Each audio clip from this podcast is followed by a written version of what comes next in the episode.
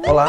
Nessa sétima aula, nós vamos estudar sobre filosofia política, mais especificamente sobre política moderna. O primeiro filósofo que nós vamos estudar é o filósofo Maquiavel. Inclusive é considerado o pai da ciência política ou da política moderna. Então você vê aí o status de Maquiavel. Além disso, Maquiavel é importante porque já caiu várias vezes no Enem. Então fica ligado, fica atento para você não perder as principais características de Maquiavel.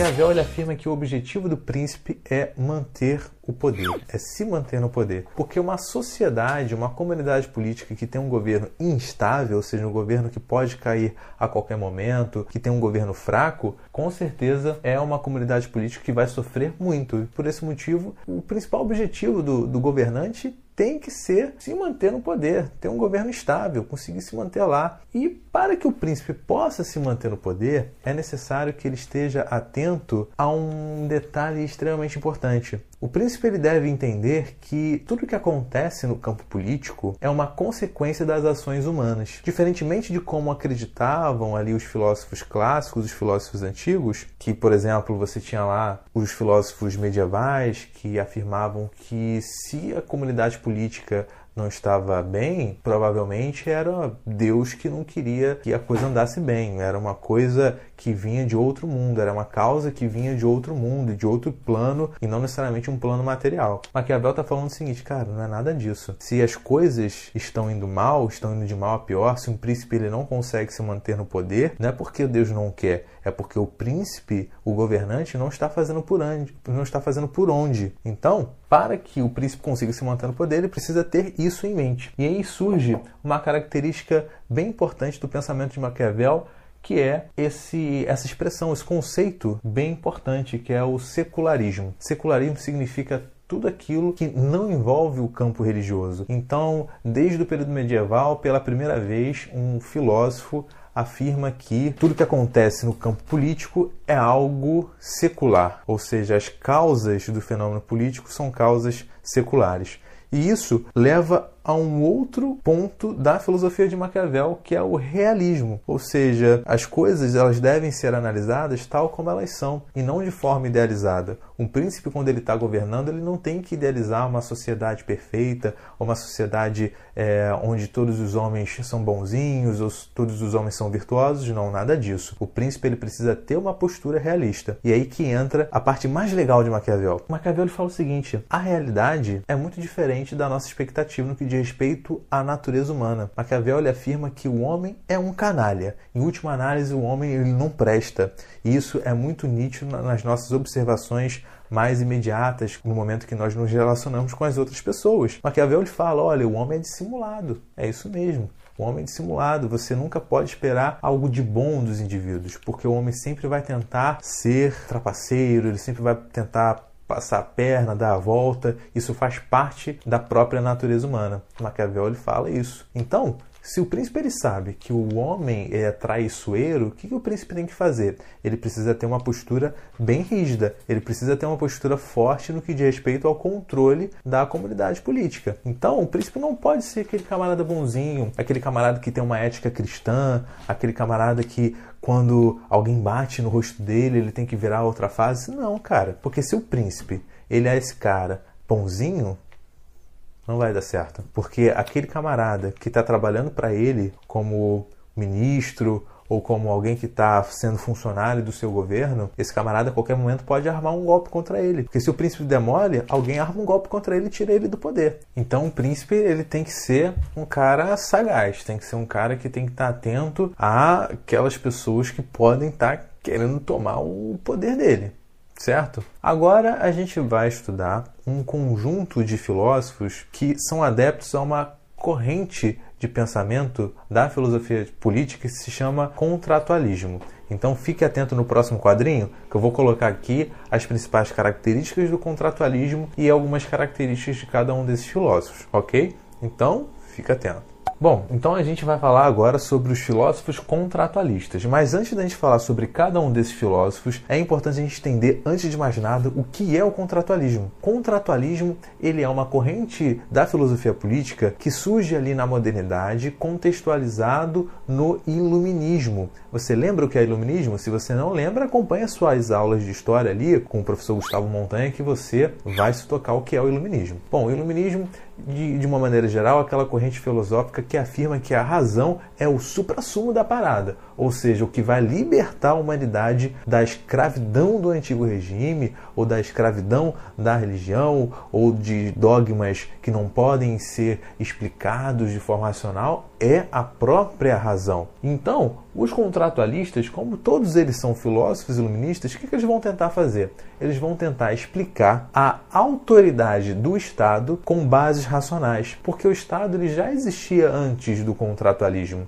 né? A figura do Estado ela já existia, só que era uma um Estado fundamentado em argumentos religiosos, ou seja, o rei governava era porque Deus queria. Se existia um rei, se existia autoridade, se existia poder, esse poder ele vinha de Deus. Agora, uma vez que a gente vive numa sociedade sob a influência do iluminismo, como é que a gente justifica o poder do Estado sem um fundamento religioso, porque isso é preciso. Uma vez que eu estou querendo deixar na modernidade a religião em outro plano que não se mistura com o plano secular ou com um plano ali humano e terreno, eu tenho que agora tentar explicar de forma racional, sem fundamento religioso, a existência do poder e a existência do Estado. O contratualismo, para poder tentar justificar a autoridade do Estado, ele vai, antes de mais nada, também tentar definir como seria a natureza humana sem a presença do Estado. Esse cenário da natureza humana sem a presença do Estado ou qualquer outro tipo de poder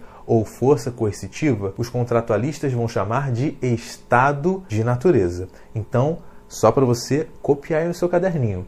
Estado de natureza é aquela condição hipotética onde os homens se encontram sem o exercício da autoridade de um Estado sobre eles. Ou seja, os homens são livres para poder fazer o que bem entendem. É isso mesmo, uma bagunça total, porque não tem nenhum tipo de força e nenhum tipo de poder que venha limitar a liberdade dos indivíduos. Isso é o estado de natureza. É uma situação onde não necessariamente existi, existiu historicamente. Os contratualistas eles não estão falando que o estado de natureza ele já existiu em algum momento na história, mas é um exercício de imaginação. É para você tentar imaginar como seria uma sociedade sem o exercício do Estado. O Hobbes o filósofo, o primeiro contratualista que nós vamos estudar, vai afirmar que o estado de natureza seria algo caótico, porque os homens, assim como acreditava Maquiavel, os homens são egoístas, os homens só pensam em si mesmo. Então, no momento que eles vão se relacionar, numa situação, numa condição onde não existe uma autoridade que venha limitar, venha limitar a liberdade desses indivíduos, isso vai ser uma guerra total, vai ser um estado de constante ameaça. Ninguém vai conseguir dormir em paz, porque é como se, por exemplo, você dormisse de porta aberta. Quando você dorme de porta aberta, qualquer um pode entrar na sua casa. Imagina se você, se a polícia acaba. Imagina, polícia acabando. E aí, cara, todo mundo pode roubar, todo mundo pode matar. Cara, você vai ficar na noia, vai ficar paranoia. Porque a qualquer momento alguém pode te sabotar, a qualquer momento alguém pode roubar sua casa. Porque não tem polícia, todo mundo pode fazer o que quiser. Entende? Então, o estado de natureza, segundo Hobbes, seria um estado caótico porque o homem ele não consegue lidar com suas paixões. Já John Locke, ele vai afirmar que o estado de natureza, ele também é um estado onde o egoísmo do homem se manifesta. Entretanto, esse estado de natureza ele possui alguns direitos que são naturais. Então, a natureza ela já concede para a sociedade alguns direitos, como por exemplo o direito à liberdade, o direito à propriedade privada e o próprio direito à vida. Esses são direitos que a própria natureza dá, independentemente do Estado. Então, o estado de natureza, embora os homens eles venham a viver em conflito, a natureza já concede alguns direitos naturais. Entretanto, quando a gente vem aqui no Hobbes, como Hobbes ele tem uma visão mais pessimista sobre o homem, que é manifesta aqui nessa frase, nessa famosa frase, o homem é o lobo do homem, o Hobbes ele propõe um estado mais autoritário, um estado mais centralizado, porque o homem realmente, cara, não presta. Então, se o homem não presta, se não existe nenhum tipo de regra ali que antecede a existência do Estado,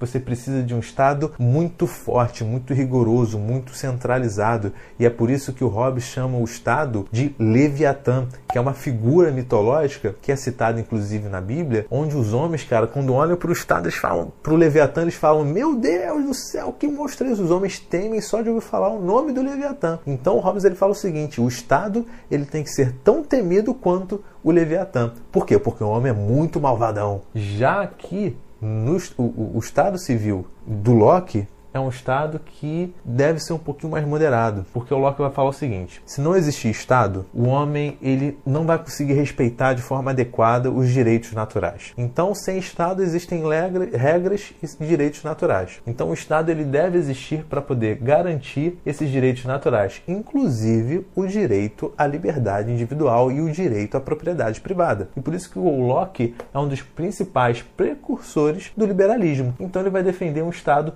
mais liberal liberal, enquanto o Hobbes vai defender um Estado mais absoluto, ou até mesmo um Estado absolutista. O Rousseau é o cara que vai olhar com bons olhos para a natureza humana. Então, quando o Rousseau pensa um estado de natureza, ele não pensa um estado caótico, porque o Rousseau ele fala o seguinte: o homem na sua natureza ele é bom, é a sociedade que corrompe o homem. Então, todos esses vícios do homem que o Hobbes e o Locke estão falando aqui, o Rousseau está falando que isso, esses vícios são adquiridos na convivência com a sociedade. E por isso que o Rousseau é um filósofo muito importante, inclusive para o pensamento sociológico, porque o Hobbes é, o é um dos primeiros filósofos a considerar a influência da sociedade sobre o comportamento do indivíduo. Sendo assim, o Rousseau vai falar que a função do Estado é garantir que a desigualdade entre os homens seja minimizada. Por quê? Rousseau ele fala que o que faz a sociedade corromper o indivíduo é a desigualdade. Quanto mais desigualdade estiver na sociedade, mais essa sociedade vai ser perversa